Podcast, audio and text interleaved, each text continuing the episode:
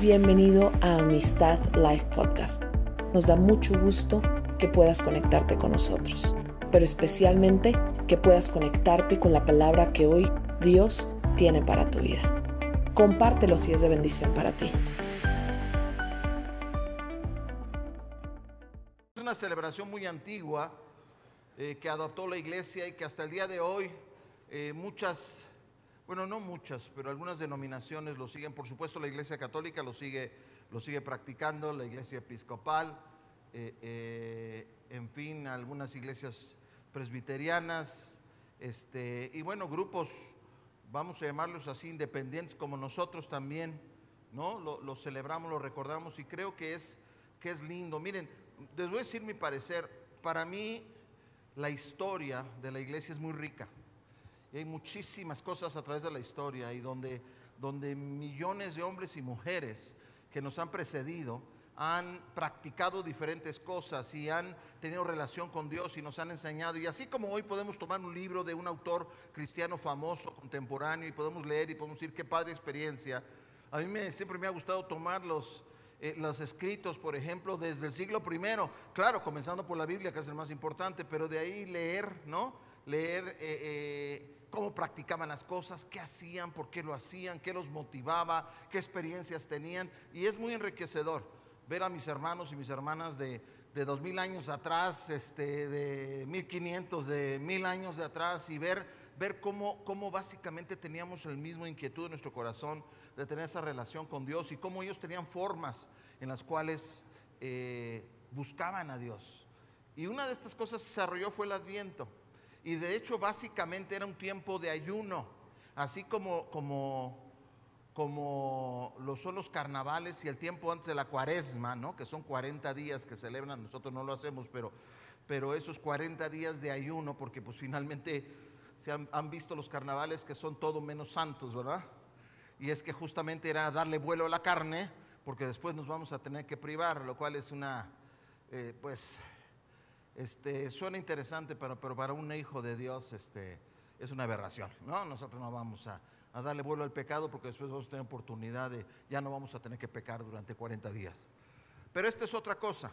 Este, este era un tiempo eh, previo a, la Navidad, al nacimiento de Cristo, que, que sabemos que tampoco nació en 25 de, diciembre, es cierto, no nació un 25 de diciembre, esa es una tradición, pero insisto, no me preocupan tanto las formas, sino el fondo de lo que estamos tratando de hacer. O sea, si nació el 17 de septiembre o si nació este, el 25, nació en marzo, en fin, creo que realmente lo importante es que nuestras vidas lo celebremos día a día. Pero si tenemos esta oportunidad, hagámoslo. Y es preparar el corazón. Antes para eso era el ayuno. Era preparar el corazón, era, era, prepararse para, para, celebrar algo glorioso. Y por supuesto que sabemos que la iglesia siempre ha celebrado que Cristo vino. Y eso es lo que, de alguna manera, lo que es la Navidad. Pero esa es la mitad de la celebración de la Navidad y eso es lo que nos hemos perdido. Porque la otra mitad de la Navidad es que Cristo viene. ¿No? O sea, así como vino una vez, y así dijeron los ángeles, así como ustedes lo vieron irse, así va a regresar. Y Jesucristo vino humildemente la primera vez, cumplió con la misión de, salvarnos dando su propia vida, limpiando así nuestros pecados, pero dice que vendrá de nuevo en gloria. Y, entonces nos reuniremos con Él, dice, hasta en las nubes, y estaremos con Él para siempre. Eso es maravilloso. No sabemos cuándo va a ocurrir, pero e, e, este, este, esta expectativa, este, este, este estado latente de decir ya viene, es, un, es, es, algo que ha permanecido en la iglesia durante todos los siglos. Si nosotros leemos el Nuevo Testamento, nos damos cuenta que Pablo mismo y, que todos ya están hablando de la venida de Cristo. Están siendo abusados porque ya viene, ¿no? O sea, ellos vivían como si en su generación fuera a, a pasar esto. Y creo que fue hace dos o tres semanas que vimos el video, ¿verdad? Y, hablaba, hablaba el predicador justamente de eso. Yo creo que nosotros tenemos que vivir en cada época como si fuera la última, como si en cualquier momento viene Cristo. Claro, conforme pasan los años, es verdad que esto es una realidad, que se acorta el tiempo. y más cuando vemos una serie de señales que están descritos en la Biblia que parecen, digo que parecen porque muchas épocas han parecido también, pero Cristo viene, amados, Cristo viene. ¿No son buenas noticias? Y dice que Él va a limpiar y enjugar toda lágrima y que entonces estaremos para siempre con Él. Y este, y este mundo que conocemos, donde Jesús dijo, en este mundo hay aflicción, en ese mundo ya no habrá aflicción. Tal vez al principio, si pensamos que podíamos no presentarle cuentas a Cristo y todo iba a estar bien, dice que al principio sí nos va a doler, pero bueno, yo espero que a mí no me duela, ni a ti, ¿verdad? Pero algunos sí, que enterraron su talento, ¿se acuerdan? Pero dice, pero estaremos así siempre con el Señor. Y habrá un cielo y una tierra nueva. Que algunos, algunos se sacan de onda porque dicen que los testigos de Jehová enseñan de una tierra nueva y un cielo nuevo y dicen eso no es, no, claro que eso es bíblico. En eso tienen razón. Dios no nos va a llevar para la eternidad a un lugar ahí, a, a flotar sobre una nube y tocar un arpa y todo eso bien bonito. Él va a recrear esta tierra y el cielo y dice, vendrá la nueva Jerusalén y entonces habitaremos ahí para siempre. yo ya me puedo imaginar los paisajes, pero bueno. Ya me tomé mucho tiempo, pero hoy es el primer domingo de Adviento y hay una, hay, hay, una costumbre, por eso tenemos estas cuatro velas aquí, tenemos estas otras cinco velas acá, porque, ah, no, aquí también pusimos las cinco, muy bien, porque una de las costumbres, eh, una de las tradiciones es encender una vela. Es más, yo, yo te animo en casa, yo te animo en casa, por ejemplo, las familias usualmente los domingos comen juntos o meriendan juntos, etcétera, etcétera. Yo te animo, aunque no tengas una, una corona, tengan que ser forzosamente de adviento, pueden tener este, cuatro velas, cinco velas, y enciendan hoy una vela. Dejen que sus hijos enciendan una vela y, y oren y denle gracias a Dios porque estamos preparando el corazón para la celebración de este año, pero también para lo que viene, cuando Cristo vuelva nuevamente voy a, cada domingo voy a tener personas diferentes y hoy así al azar este, escogí a unos niños. Y entonces voy a pedirle a Sandy y a Samantita que suban tantito. Como ustedes vieron, fue el azar, no hubo mano negra, no hubo favoritismo de ningún tipo. Yo cerré los ojos y dije, a ver, ¿quién está aquí? Y estaban ellos. Pero cada semana vamos a encender una vela. Hoy vamos a encender la vela de la esperanza. Porque además tradicionalmente cada domingo de Adviento eh, celebramos algo diferente y tienen diferentes nombres, ¿eh? no nada más es esto, hay diferentes y a veces el orden cambia. No importa, como dije, no importa tanto el medio, sino sino qué es lo que estamos haciendo de fondo, pues no es la forma. Y encendemos la vela de la esperanza porque anticipamos la venida de Cristo. Esa es nuestra esperanza. Pero no es una esperanza, como voy a enseñar, una esperanza de ojalá suceda. Es una esperanza de algo que, que sé que es una certeza y que va a llegar, pero aún no lo veo. Y quiero leerles lo que dice Isaías 40. Además, déjame decirles algo que esto es importante y este año, por lo menos yo lo quiero enfatizar, que este tiempo de adviento era un tiempo de, reflexión y de entender lo que el gran, el, ¿qué, ¿qué palabra usar? Es que miren, celebramos Navidad como una cosa muy linda, y lo es, porque es muy tierno ver a un bebé, es muy tierno eh, eh, ver un nacimiento, toda la historia, es como, pues vaya, es difícil encontrar una historia más, más impactante en cuanto a la ternura de lo que estaba sucediendo ahí, una mamá que está a punto de dar a luz, que no tiene dónde, etcétera. Pero, pero estaba desarrollándose algo mucho, mucho más serio que eso. Dios venía a este mundo a enfrentarse con los poderes de la oscuridad y venía a su terreno, a territorio enemigo, a vencerlo. O sea, esto es el inicio, no es el inicio, pero vamos, esto eh, diría que es como que la gran batalla, es el día de, de la Segunda Guerra Mundial, es cuando Jesucristo dijo, descendemos y vamos a echar para atrás al enemigo hasta que un día sea vencido por completo. Aunque dice que en su muerte en la cruz, ya eso ya lo había, ya estaba dada la victoria de Cristo para nosotros. Pero lo que voy es, es también es un tiempo de reflexión y es un tiempo de entender que Cristo vino. ¿Sabes por qué vino Cristo? ¿Por qué vino Cristo? ¿Salvarnos de qué? ¿De qué nos salvó? Es que éramos pecadores, perdidos, terribles, enemigos de Dios de lo peorcito. Dice que no había bueno ni uno, y hasta la fecha. Pero por la sangre de Cristo hemos sido limpiados. Entonces también es un tiempo de reflexión y darle gracias, gracias Dios, porque yo no merecía esto. Yo voy a celebrar la Navidad, pero qué maravilloso que hayas venido a hacer eso. Y por eso quiero leerles lo que dice Isaías. Ya se están impacientando, pero yo quería lucir a mis me faltan mis demás nietos, pero bueno. Dice Isaías 40, versos 1 al 5. Consuelen, consuelen a mi pueblo, dice su Dios. Hablen con cariño a Jerusalén y anúncienle que ya ha cumplido su tiempo de servicio, que ya ha pagado por su iniquidad, que ya ha recibido de la mano del Señor el doble por todos sus pecados. Una voz proclama, preparen en el desierto un camino para el Señor enderecen en la estepa un sendero para nuestro Dios, que se levanten todos los valles y se allanen todos los montes y colinas, y que el terreno escabroso se nivele y se alicen las quebradas. Y entonces se revelará la gloria del Señor y la verá toda la humanidad. El Señor mismo lo ha dicho. Y hoy encendemos el micrófono para que, te, para que escuches. Encendemos esta vela como un símbolo de nuestra esperanza en que ha venido y viene a este mundo.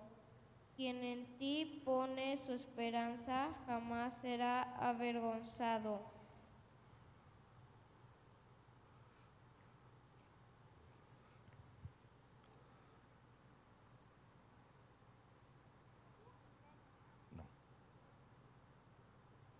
Enciéndelo.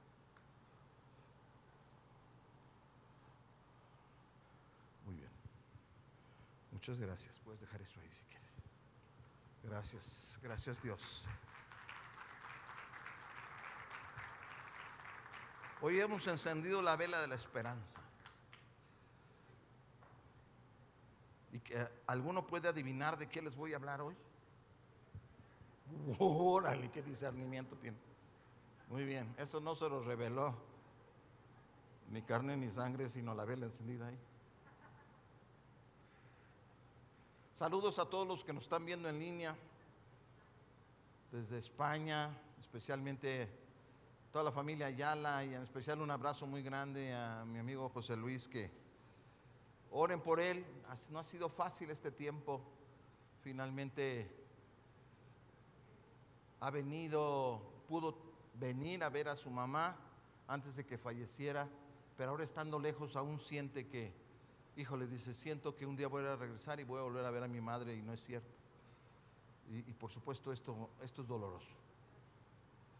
Saludamos a Amistad Live en la Ciudad de México, a Pau y a todo el equipo, bienvenidos. Y bueno, Bogotá, Colombia, a todos, gracias. Y a todos los que estén viéndonos desde cualquier parte del mundo. Esta serie de conferencias se llama La mejor Navidad de todas la mejor Navidad de todas. Ya sé que el nombre es un poco así como, como muy publicitario, pero bueno, fue lo mejor que se me ocurrió en ese momento y bueno, no, creo que, creo que así me gustaría siempre que fuera, ¿no? Que fuera este el mejor día de todos, la mejor Navidad de todas, el mejor año de todos. Ahora, yo también sé que tenemos que recordar que muchas personas, los que están aquí, nos, nos están viendo,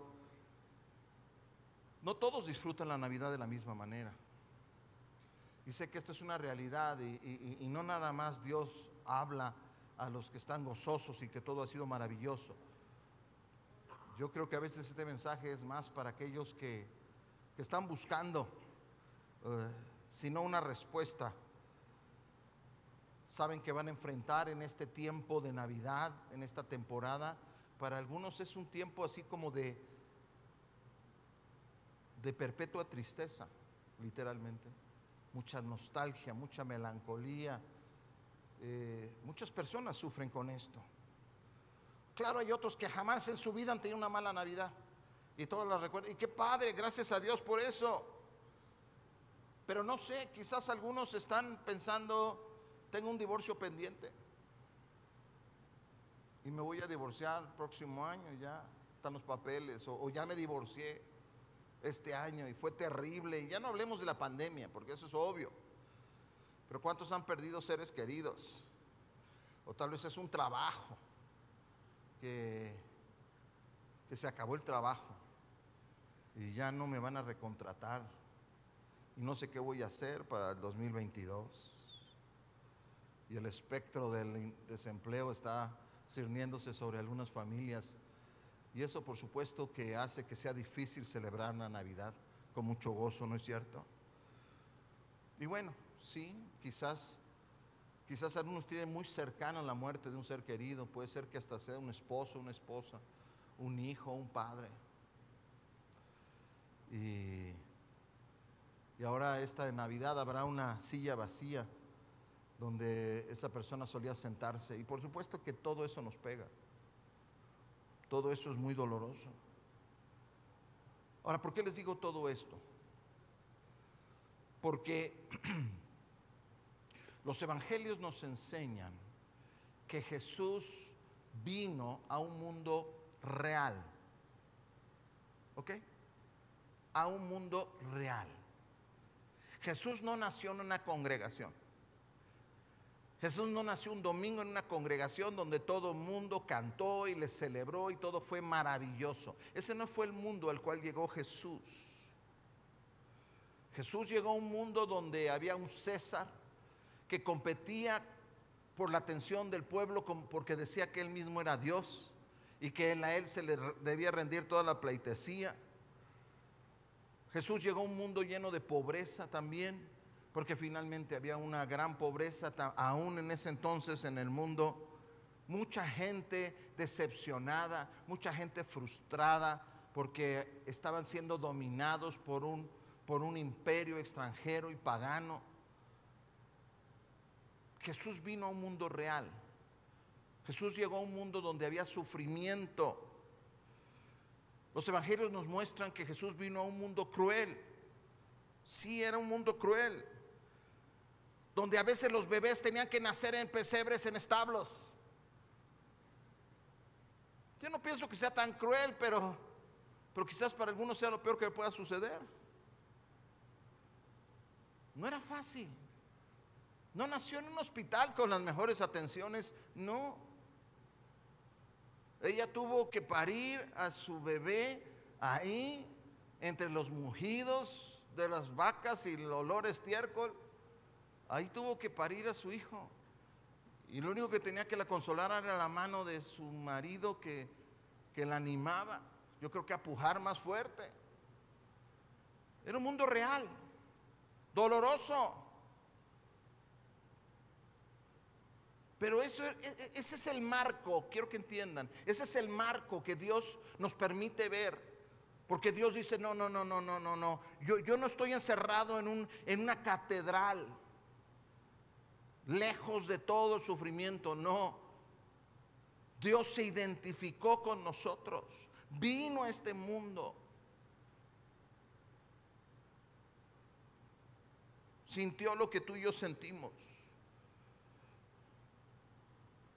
Este no es un evento que, vamos a decirlo así, que herméticamente aislado de las realidades de su alrededor. Al contrario, totalmente inmerso en la realidad de su mundo. De un mundo de pastores de ovejas. Un mundo de tiranos crueles que no dudaron en sacrificar hijos, niños, con tal de, de poder conservar su poder un mundo de soldados crueles y abusadores. De hecho, todos los evangelios nos muestran también este aspecto. Mateo es el que nos muestra el horror de los niños muertos por Herodes, ¿recuerdan eso? Terrible.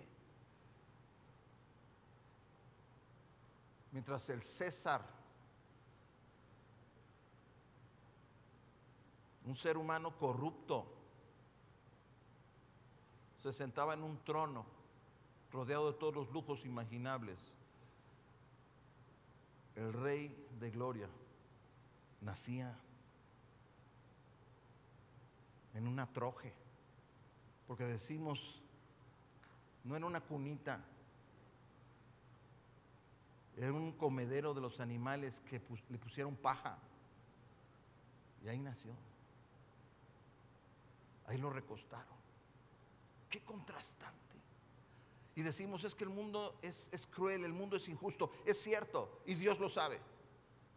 Él no creó este mundo así. Finalmente fuimos nosotros y fue el Satanás. Y un día seremos liberados por completo de esto.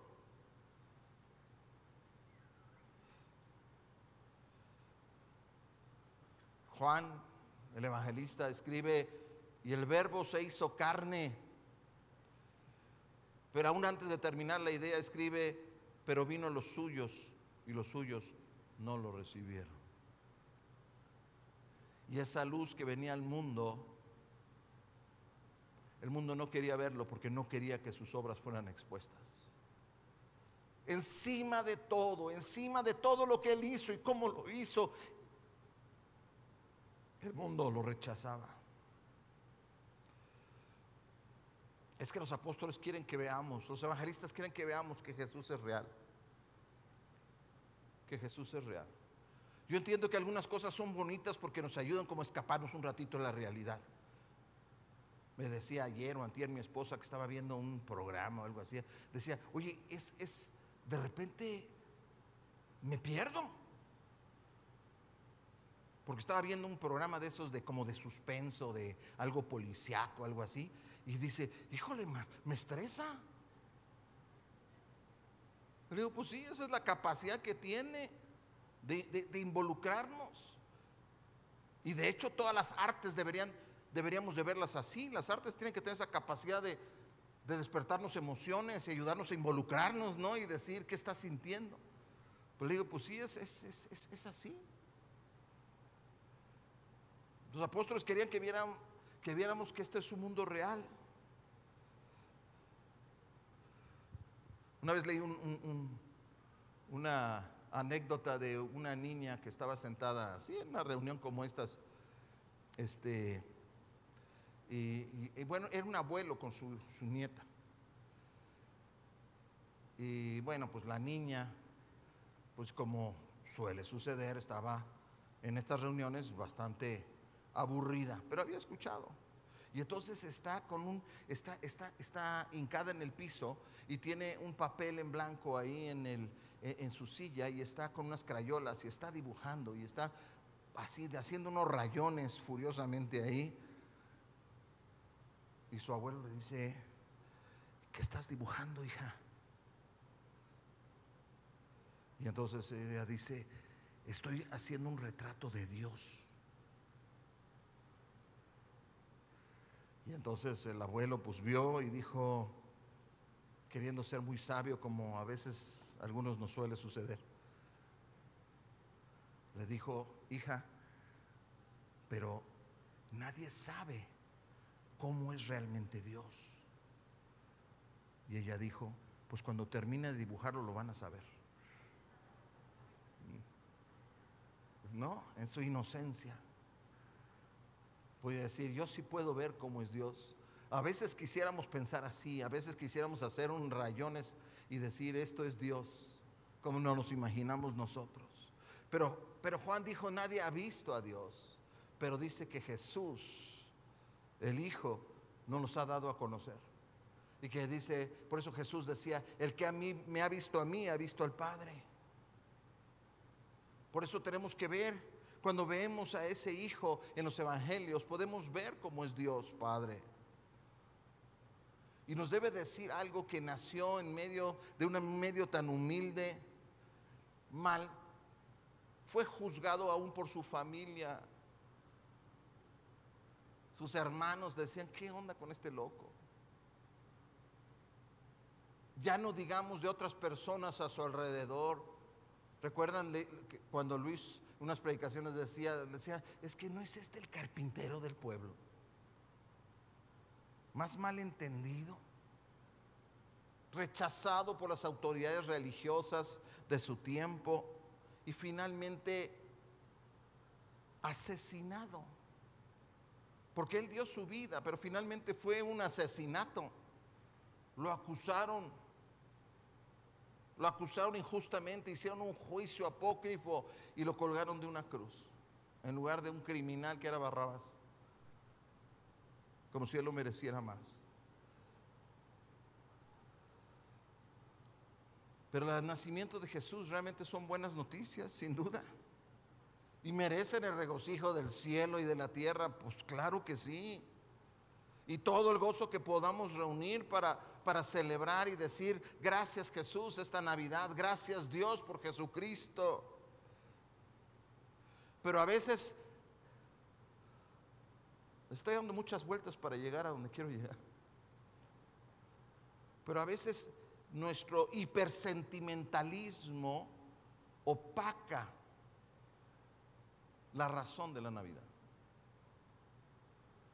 Y no porque no disfrutemos, como dije, gocémonos. Pero no perdamos de vista para qué es la Navidad. ¿Qué sucedió?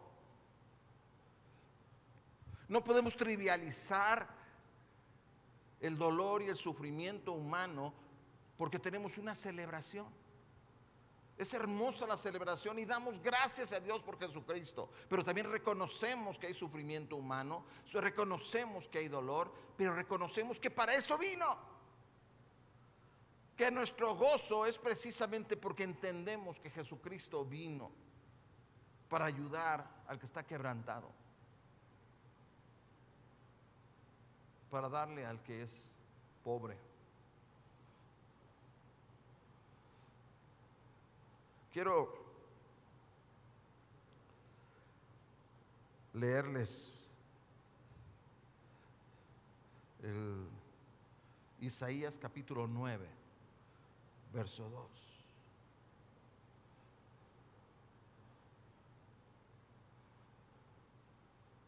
Isaías 2 ¿Lo tiene ahí arriba?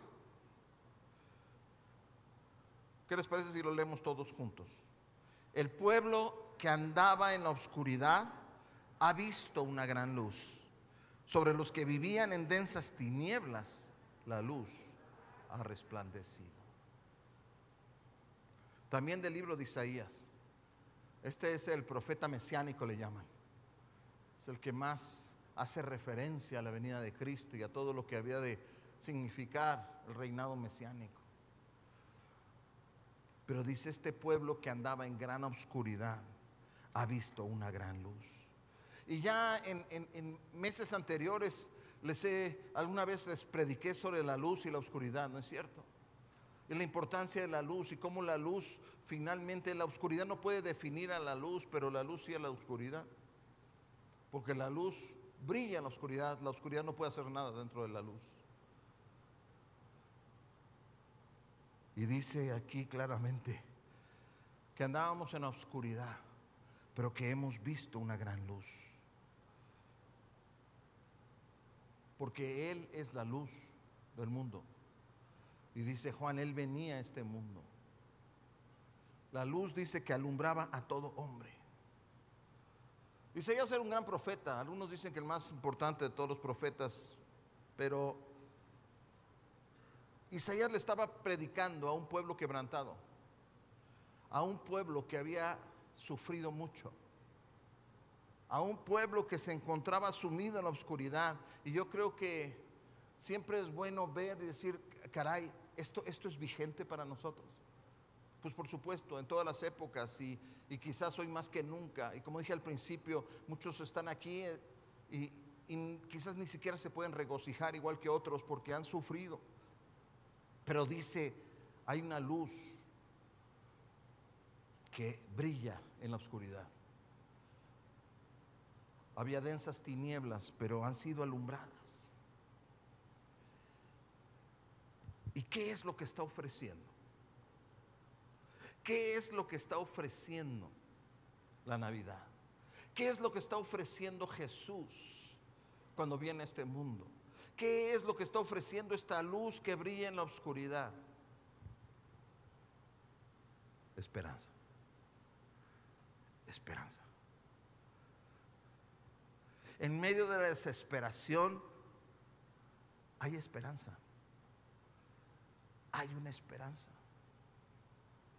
Hay algo más. Hay algo que nos permite continuar adelante. Lo que Isaías estaba ofreciendo al pueblo era esperanza.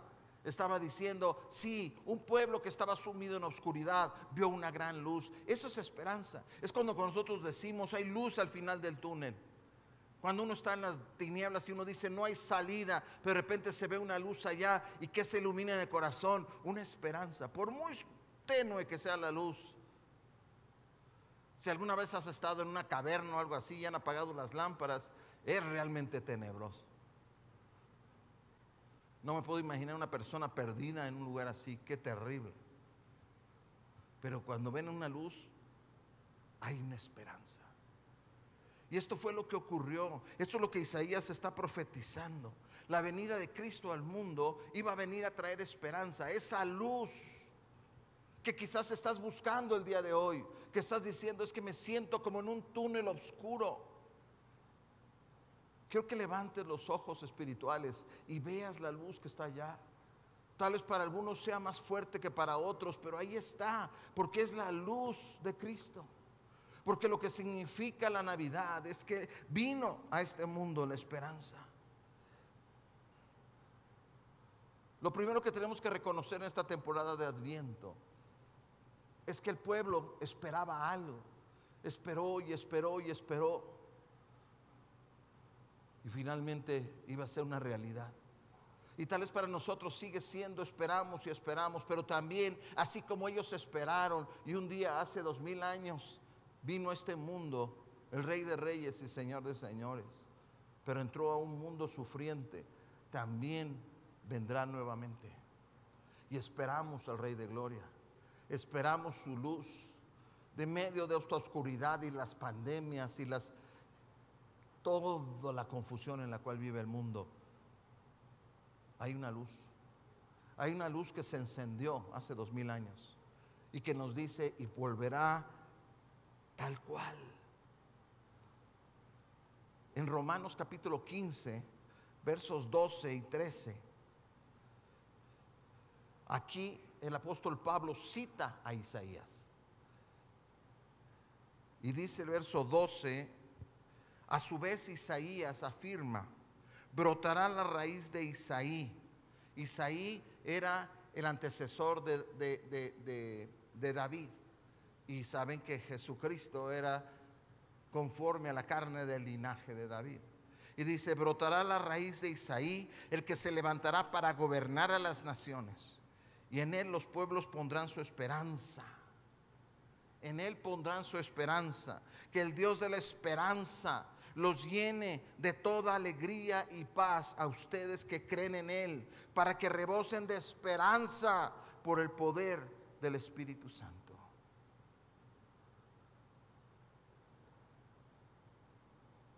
Ya con este verso tenemos. Dice que Jesús es la fuente de toda esperanza. Que por cierto hay un video que no vimos, ¿verdad? ¿Lo tenían listo o no?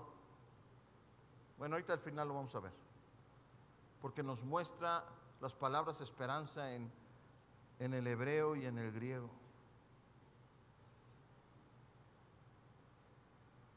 Ahora, hay que entender esto. La esperanza no, ¿cómo decirlo? Miren, la esperanza no se incrementa, la verdadera esperanza, no se incrementa debido a las circunstancias favorables, ni decrece porque las circunstancias no sean favorables. Porque entonces no es esperanza. La esperanza permanece. Sea que las cosas estén bien, regular o mal, pero yo sigo teniendo esperanza. Sobre todo porque esa esperanza es Cristo. Y Cristo no será movido jamás. Y el que confía en Él no será defraudado. Entonces nuestras circunstancias hoy pueden ser muy diferentes en cada uno de nosotros, pero nuestra esperanza es la misma. ¿Me explico? Sean terribles tus circunstancias. Dios lo entiende. Sean maravillosas tus circunstancias. Dios también lo entiende. Nuestra esperanza sigue siendo la misma. Es Jesucristo. Porque nuestra esperanza reside en una persona. Así que en medio de la oscuridad y en medio del dolor, en medio de la pérdida, José Luis, tenemos esa esperanza. Esa es una esperanza que no muere. Yo entiendo que la dificultad es mantener esa confianza en Dios. Aún a veces cuando las cosas no están fáciles, como que parece que nuestra confianza en Dios merma. Pero déjame decirte, en el peor día que puedas tener en tu vida, en ese día también está Cristo a tu favor. No importa. Ese Cristo que celebramos en la Navidad entiende el dolor humano, entiende el sufrimiento, entiende las características de este mundo de aflicción. Y Él sigue brillando. Y cuando tú veas pura oscuridad, Tal vez sea una cuestión más de, creer, de confiar, más que de ver a veces. Pero tienes que creer que la luz de Cristo brilla tan fuerte como el día en que vino este mundo. Sigue brillando, sigue brillando con intensidad, sigue disipando tinieblas. Quizás no lo veas, pero espera. No pierdas la esperanza, no te desanimes. Cuando nosotros renunciamos a nuestra vida pasada y decidimos seguir a Cristo, sucede algo tremendo. Ustedes saben perfectamente bien lo que dice eh, 2 eh, Corintios 3, 17. Dice que nos convertimos en nuevas criaturas. Bueno, Él nos hace nuevas criaturas. No nos convertimos. Él nos hace nuevas criaturas en Cristo Jesús. Dice que las cosas viejas pasaron y todas son hechas nuevas y hay nuevos deseos y nuevas metas. Esta es una realidad. Claro, debo hacer un paréntesis. Algunas personas piensan que el cristianismo es una cuestión de observar ciertas eh, reglas y que es la observancia de ciertas tradiciones nada más. Y este aspecto que acabo de mencionar, de que es una transformación de vida y que renunciamos a una vieja vida y tomamos una nueva vida, les es ajeno. Y entonces dicen, es que yo no lo alcanzo a entender y no encuentro el gozo y no encuentro la paz. Y yo no puedo ver esa esperanza. Pues tal vez es tiempo de que verdaderamente voltees y digas, Señor, esto no es una cuestión nada más de que yo practique ciertas cosas. Es cuestión de renunciar a mi vieja vida y tomar una nueva vida en Cristo Jesús. Porque a pesar, no estoy diciendo que con eso todo dolor y todo desaparece, no digo eso. Pero lo vas a ver diferente. Ahí es donde aparece la luz, ahí es donde empieza a brillar y dice, no te preocupes, sé que es doloroso, pero esto terminará. Yo estoy contigo todos los días hasta el fin del mundo. Todos saben para qué sirven. Esto ya lo había hablado, pero no lo puedo dejar pasar. Porque estamos hablando de luz otra vez. ¿Saben para qué sirven los faros? No es cierto. Es una luz brillante colocada normalmente encima de una torre, un lugar muy alto, y que muestra que hay, qué tan lejos o cerca estás de la costa y, y de los peligros de la navegación ahí cerca de la costa. Entonces, sirve para como un punto de referencia para cuando están navegando decir, ahí está el faro de tal lado, ya sé a qué altura estoy de la costa, o sirve para mostrar que hay algo peligroso. Para eso sirven los faros. Ahora piensen, Jesucristo es la luz. Es un punto de referencia. Nos dijo para que nosotros podamos ubicar por dónde estamos y también para que nos ayude a navegar a través de aguas peligrosas. Pero ahí no acaba la, la historia. Porque la esperanza es muy parecido a, una, a un faro. La fe dice que es la certeza de lo que tenemos y la convicción de lo que no vemos. Y dice el apóstol en Corintios que hay tres grandes virtudes. La fe, la esperanza y... ¿Cuál es el otro? El amor. Y dice, y de estos tres el más grande es el amor, porque el amor es el que va a permanecer para siempre. Llegará un momento en que no voy a necesitar la fe para creer porque ahí va a estar con Dios. No va a estar la esperanza porque ahí está el Señor. Pero ahorita lo necesito los tres. Y la esperanza es diferente a la fe. La fe es cuando necesito apropiarme algo ahorita y decirle en nombre de Jesús estoy sano. Ahorita. Yo creo que estoy sanado. Pero la esperanza es algo que no va a ocurrir en ese momento quizás pero que me sirve como un punto de referencia. Porque Él lo dijo, dice la palabra, y no lo hará. Entonces es una referencia en mi horizonte y digo, voy bien, ahí está la luz. Ahí está la luz. O, me dice, cuidado, no te acerques más por aquí. La esperanza nos ayuda a navegar por aguas desconocidas. Y así es la vida, ¿o no? ¿Quién iba a imaginar hoy, que estamos a 28 de, de noviembre del 2021, iba a imaginar esto hace dos años? ¿Quién? Son aguas desconocidas y que de repente ya nos tenemos que familiarizar con ellas. Pero sabes qué? Nosotros como pueblo de Dios tenemos un punto de referencia y es la esperanza. Eso es lo que nos ofrece Cristo. Pero además nos dice algo y esto probablemente sea lo más importante y con eso voy a concluir hoy. Lo más importante de todo es entender que si para nosotros ese es un punto de referencia, necesitamos decirle a otros que hay un punto de referencia. Necesitamos compartir con otros. Muchos están navegando y encallando en las rocas y están naufragando en la vida porque no tienen una luz que los guíe, porque no saben dónde, porque están son capitanes de su barco, sí, pero pero no tienen la experiencia, sobre todo cuando se trata de navegar por terrenos que no conocían. ¿Y quién conoce lo que puede suceder dentro de una hora o mañana, o dentro de una semana, un mes? No lo sabemos. Pero ¿saben quién sí sabe, verdad? Dios sí sabe. Y dice, te voy a poner una luz ahí. Te voy a poner una luz ahí para que siempre te puedas ubicar, para que sepas por dónde andas tenemos que poder decirle a otras personas, hay esperanza para ti. Esta Navidad significa que hay esperanza, ¿sabías? Tienes que decirles, hay esperanza porque Jesucristo vino al mundo. Esto no nada más es una cuestión de celebraciones y posadas y todo eso. Lindo, celébralo, pero recuerda una cosa, hay algo aún más importante y más trascendente en tu vida. Que Jesucristo vino a alumbrar en la oscuridad y Él quiere alumbrar tu vida. Él quiere darte un punto de referencia. Dice el apóstol Pedro, él decía, estén siempre preparados para responder a todo el que les pida razón de la esperanza que hay en ustedes. Siempre preparados.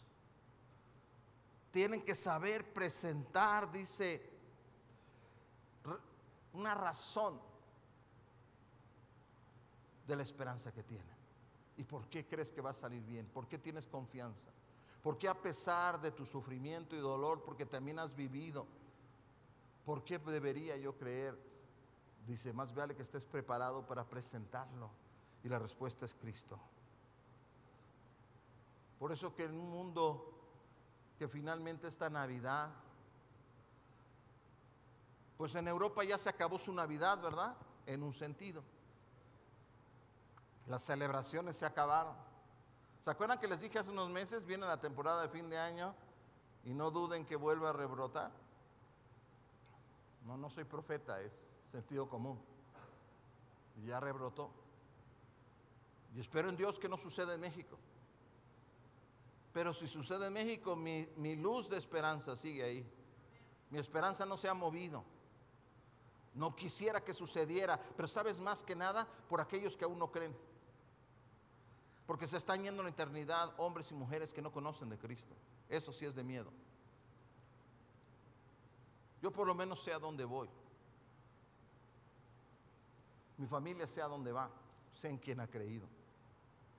Pero ¿qué hay de mis vecinos? ¿Puedo campantemente decir, no sé y no me importa a dónde vayan ellos? Eso no es la vida en Cristo.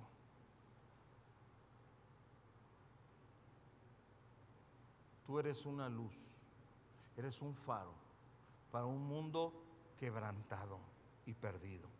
No lo ocultes, decía Jesús. No lo ocultes. Entonces la mejor Navidad de todas. Y cuando dije eso, estaba pensando quizás yo ya he disfrutado de muchas Navidades maravillosas y vendrán muchas más. Piensa nada más un momento. Por favor, en serio, en serio. Piensa en personas que serían muy bendecidas esta Navidad si pudieran tener esperanza. Piensa, piensa un momento. Ah, sí, ya lo dijo, lo que sigue. No, no, piensa un momento. Porque todos tenemos a nuestro alrededor personas que serían grandemente bendecidas si esta Navidad significara que pudieran volver a tener esperanza, que pudieran ver luz al final, que puedan decir, es cierto, hay algo en lo cual puedo confiar, algo que no se mueve, algo que no es una posada bien linda que celebré en mi casa y que al día siguiente ya se acabó y lo único que tengo es tiradero, algo que permanece. No hay mejor regalo. Y no es palabrería. No hay mejor regalo que tú puedas darle a una persona que presentarle la esperanza eterna que hay en Cristo. Si tú crees que sabes dar buenos regalos, ese es el mejor regalo de todos. Ese te lo van a agradecer por la eternidad. Es más, dice que cuando llegues a la presencia de Dios, esas personas te van a recibir y van a decir gracias porque las demás cosas fueron lindas las que me regalaste, pero se quedaron allá y ya se deshicieron. Pero cuando me hablaste de Cristo, eso me tiene aquí el día de hoy. Escoge la esperanza esta temporada. Amén. Escoge la esperanza y permite que sea contagiado. Decía C.S. Luis, no puedo evitar leerles algunas de mis, es uno de mis autores favoritos, dice, la esperanza es una continua expectativa de un deseo o vida eterna. Los cristianos que más hicieron por este mundo fueron los que más pensaron en el otro mundo. Si nuestro objetivo es el cielo, la tierra se nos dará por añadidura. Si nuestro objetivo es la tierra, no tendremos ninguna de las dos cosas. Ni la tierra ni el cielo. ¿Qué razón tenía? Escoge creer Escoge la esperanza. Y no sé, ustedes perdonarán si alguno se ofende, luego me pregunta por qué, pero yo soy un gran fan del Señor de los Anillos de Tolkien. Y algunos hasta piensan que es diabólico, nada más lejos de la realidad. Tolkien fue quien le compartió de Cristo a C.S. Luis. C.S. Luis llegó a Cristo porque Tolkien le compartió y le compartió y le compartió. Y hay todo un simbolismo detrás de sus libros. Algún día siempre se me ha antojado darles una unas clases así como el Evangelio según Tolkien. Es que hay tantas cosas, es tan rico, pero Voy a escoger una parte. Esto, esto, esto ocurre al final. Esto es de la película, no el libro. El libro tiene mucho más información, evidentemente. Pero cuando, cuando, no sé si no la han visto, pero si no la han visto no te va a tener mucho sentido. Frodo, el portador del anillo, Cuando ya está cerca de colapsar, ya no tiene fuerzas. Sam es su fiel compañero. De hecho, para mí es el héroe de la historia. Porque ese es el que mantiene andando a Frodo a pesar de todo. Y le dice así, fíjate. Le dice Sam, cuando ya no puede avanzar Frodo, le dice, Señor Frodo, porque le habla con respeto. Le dice, al final, toda esta oscuridad es pasajera. Un nuevo día llegará. Y cuando el sol brille, brillará más que cualquier otro día.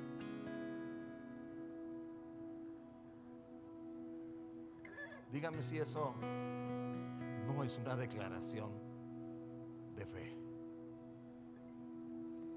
¿Saben? No hay nada más grande que la palabra, pero a veces encontramos, y siempre he dicho que cuando encuentras verdades, toda la verdad, todo lo que es verdad viene de Dios.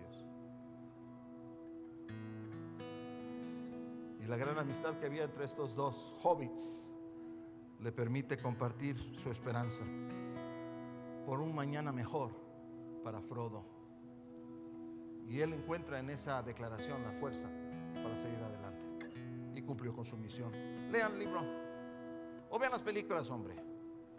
Vean las del Hobbit primero, vean las tres del Hobbit, después vean el los Anillos. Sí, entiendo que para niños chiquitos hay imágenes que pueden ser fuertes, los orcos y todo eso. Pero, pero yo he enseñado a mi nieto a, a ser fan y ver que la maldad, sí es cierto, toma formas muy feas, pero el bien triunfa sobre el mal. Escoge la esperanza y compártela con otros. Gracias Dios. Porque mi, mi- mi corazón se emociona cuando recuerdo lo que hiciste en mi vida hace, híjole, más de 35 años. De repente, en esa profunda oscuridad en que yo me encontraba, y estoy seguro que muchos me entenderán, de repente empezó a brillar una luz. Y ha tenido diferentes intensidades, porque ha habido tiempos en los cuales me ha parecido que, que estás lejos y en otros en que te he visto más cerca, pero la realidad es que nunca ha desaparecido a lo largo de todos estos años, a lo largo de remendar una vida destrozada, de ayudarme a formar una familia, de invitarme a servirte. En ningún momento se ha perdido esa luz siempre ha sido mi punto de referencia. Y Señor, que cada uno de los que estamos aquí en esta noche o en este día pueda ver esa luz siempre. Que sea su punto de referencia. Que le ayudes a navegar a través de, de tiempos difíciles. Evitar los peligros que están ocultos ahí en la oscuridad. Y más importante aún, a cumplir con la misión que nos has dado. Qué mejor tiempo que este cuando nos sensibilizamos. Que comprendamos que tú nos has llamado a brillar también. Probablemente nosotros seamos la única luz que algunas personas en este momento puedan ver, hasta que aprendan a ver la tuya. Gracias Dios. Gracias por ser quien eres. Gracias Cristo por haber venido. Gracias por la esperanza. Amén. Gracias por haberte conectado con nosotros. Si este podcast fue de bendición, no olvides compartirlo con otros. Recuerda, Amistad Live se reúne presencialmente en la Ciudad de México, México, Cuernavaca, México, Bogotá, Colombia, Medellín, Colombia y Málaga, España. O también puedes conectarte con nosotros en nuestro canal en YouTube Diagonal Amistad Live.